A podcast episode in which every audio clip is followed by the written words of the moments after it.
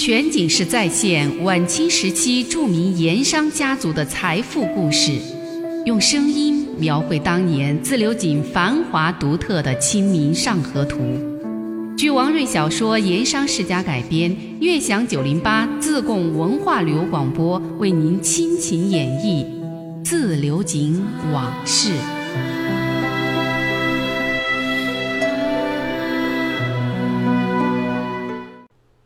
这天下午，王家祠堂大院里外的情形似乎有些不一样。天色还没晚，就没有了平日的喧闹气氛，也没有宾客进出。那重沉沉的黑漆大门早早的就紧紧的关上了，只开了旁边一道月亮门供人出入。平时只在内厅走动、极少到大门口迎客的穆师爷，已经是第二次亲自到门口观望打问了。穆师爷观望了一阵儿，看山下大路还是没有动静，就回头吩咐守门的家丁：“严老太爷的轿子到的时候，王四大人说过了，请严老太爷不必下轿，让轿夫把轿子一并抬到中堂下轿。”就在穆师爷出门打望之际，珍珠山脚下一乘大轿正有两个精壮轿夫抬着。前面灯笼开道，后面有跟班相随，沿着石板大道往王氏祠堂而来。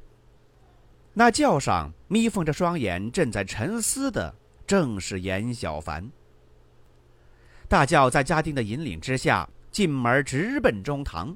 穆师爷又回头招呼庄丁紧闭祠堂内外各道庄门，又说没有他和王四大人同意，其他人不得进出宅院。严老太爷请。王司大人早在客厅恭候。穆师爷对举步下轿的严小凡躬身说道，又示意众人一边厢房静候，再转身引领严小凡直入中堂大客厅。王朗云闻声已在门前迎候。两个人施礼，分宾主坐定，早有手下人敬烟献茶，稍稍寒暄了几句，说了些平日井灶上的闲话。王朗云提起了话头，说。小翁，主意定了。闻听此言，严小凡立马放下手上那只精细澄亮的纯银烟袋，面色沉静的点点头，不慌不忙，轻声吐出两个字：“定了。”王朗云听了，轻轻的一拍桌子：“好，早知道小翁是敢作敢为的明白人。”说罢，起身离座，低声说道：“小翁，事关机密。”不妨入内室细说。王朗云把严小凡引入宅内一间密室，叫退了所有手下人等，只留下他和严小凡、穆师爷三个人在室内。王朗云今天将严小凡请来，两个人关着门秘密商量的，的确是机密之事。这件事情就是已经开张一个多月的水利局是留还是砸？要砸又如何组织实施？要砸到何种程度为好？打砸之后又该如何谋划应变，做好善后？这一切都必须在今夜里由两个人最后做决断。在两个人来说，这事儿那肯定是要冒相当大的风险的。按大清律令，单是聚众冲击官府机关，就可以判作谋反大罪，不仅是当事人获罪，还会祸及子孙。您可听清了？这是冲击官府机关，还别说砸。小翁，这次实在是官府欺人太甚，你我不得不为。水利局已成当下心头大患，若此害不除，我等富荣两地盐场，不论井商造商，将永无宁日。王朗云语气硬朗的说道，而严小凡依旧是面色平静。朗翁所言极是，据小弟这次在省城盐道衙门以及私下打探掌握的情况来看，设水利之举，骆大帅当初也并不赞成，都是听信了底下人的主意，把事儿给办坏了。原来半个月前，严小凡特意上了一趟省城，走之前与王朗云碰头商议过，此行主要是摸省都以及盐道衙门等主要官员对水利局的态度。并打探分析，万一自流井水利局真正出了什么事儿，官府可能会是一个什么态度，以便决策。同时，王朗云也给常驻省城的文子树文师爷写了一封密信带去，目的也是一个，要文子树尽量多走动，摸清官府各方态度和动向，并为日后自流井这边万一有事儿，早做应变准备和铺垫。全景式再现晚清时期著名盐商家族的财富故事，用声音描绘当年自流井繁华独特的《清明上河图》。据王瑞小说《盐商世家》改编，悦享九零八自贡文化旅游广播为您倾情演绎《自流井往事》。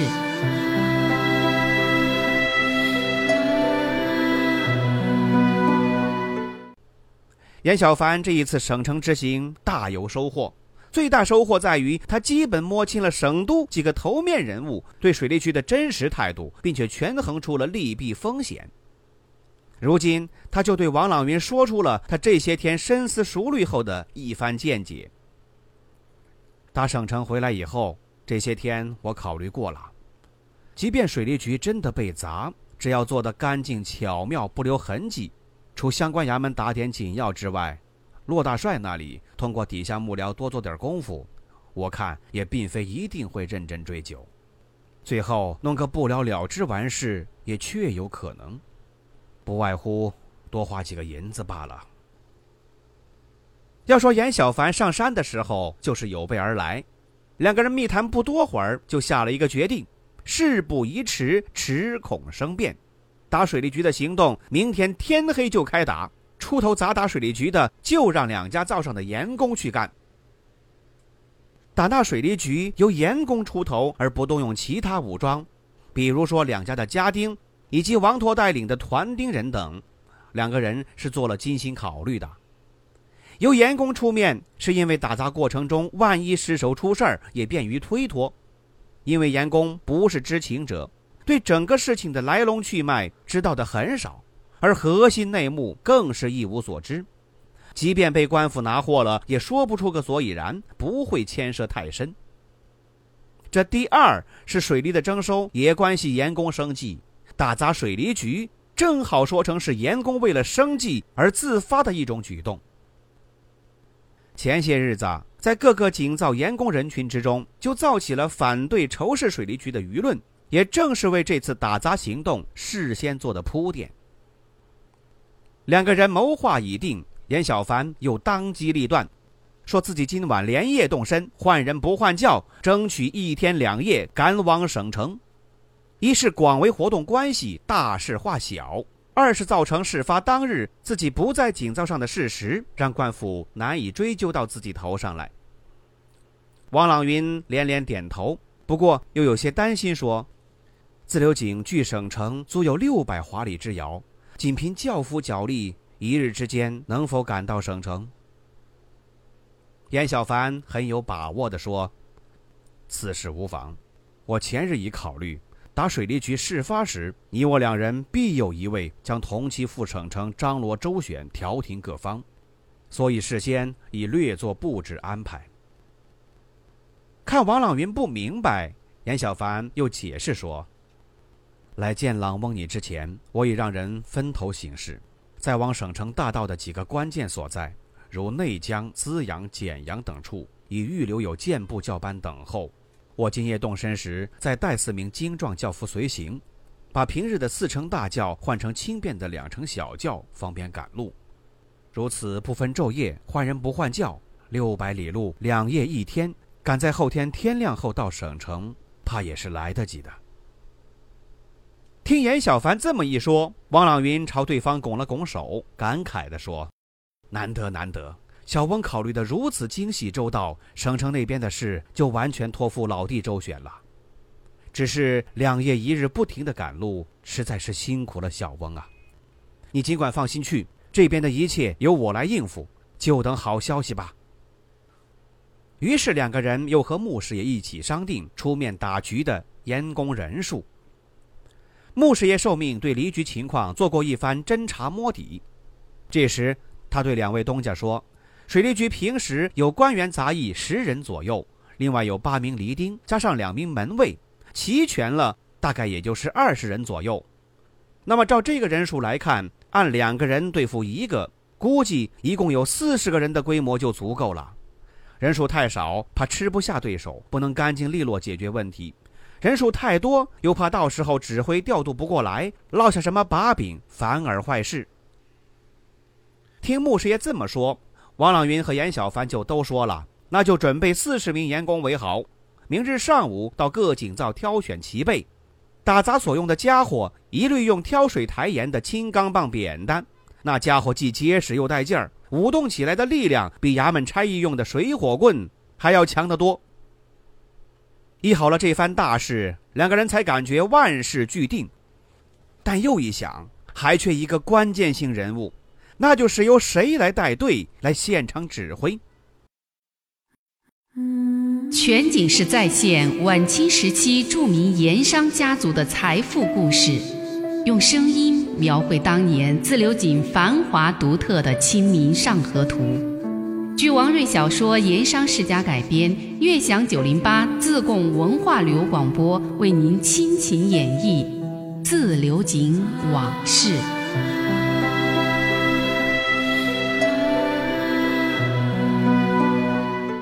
王朗云和严小凡议好了大事，才感觉万事俱定，但又一想。还缺一个关键性人物，那就是由谁来带队来现场指挥。这个人那可是相当关键呐！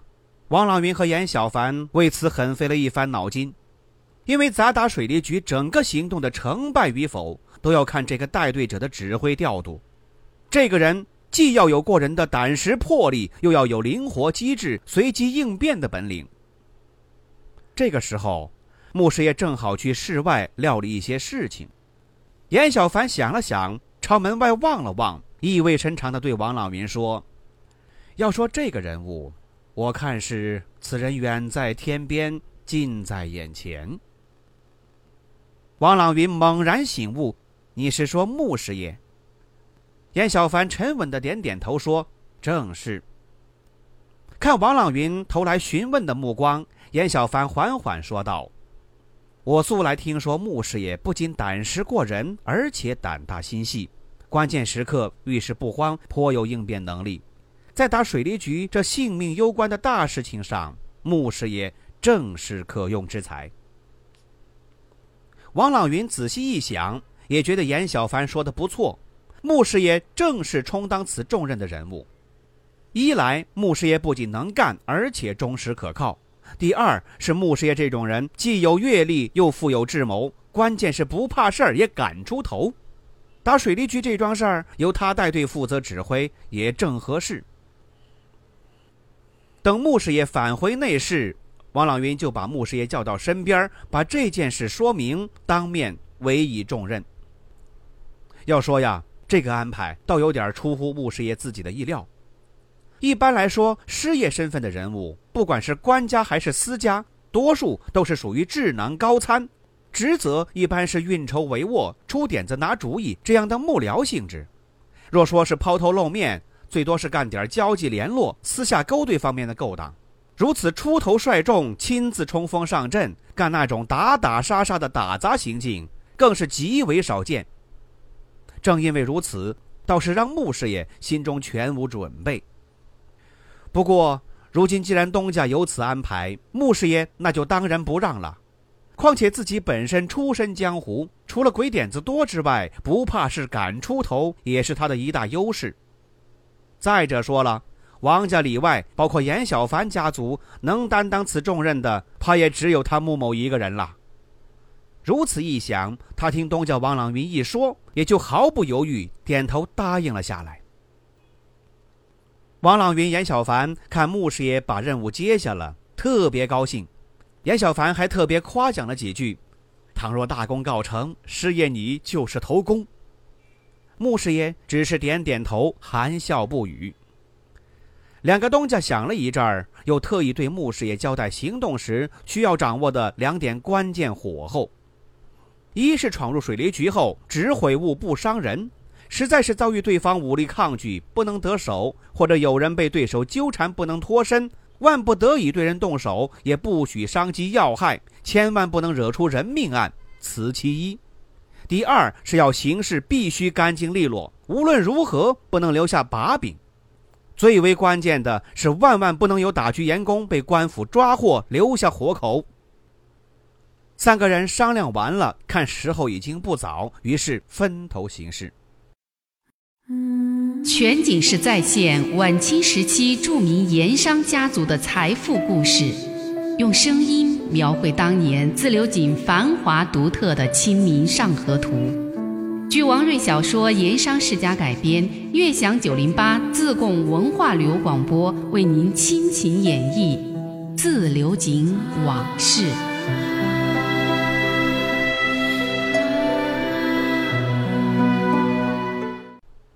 穆师爷是个很会办事的能干人，他从东家那里接过了任务之后，当天晚上把第二天行动的每个步骤、每个细节思前想后，在脑子里过了无数遍，直到每个步骤了然于心，这才放心睡去。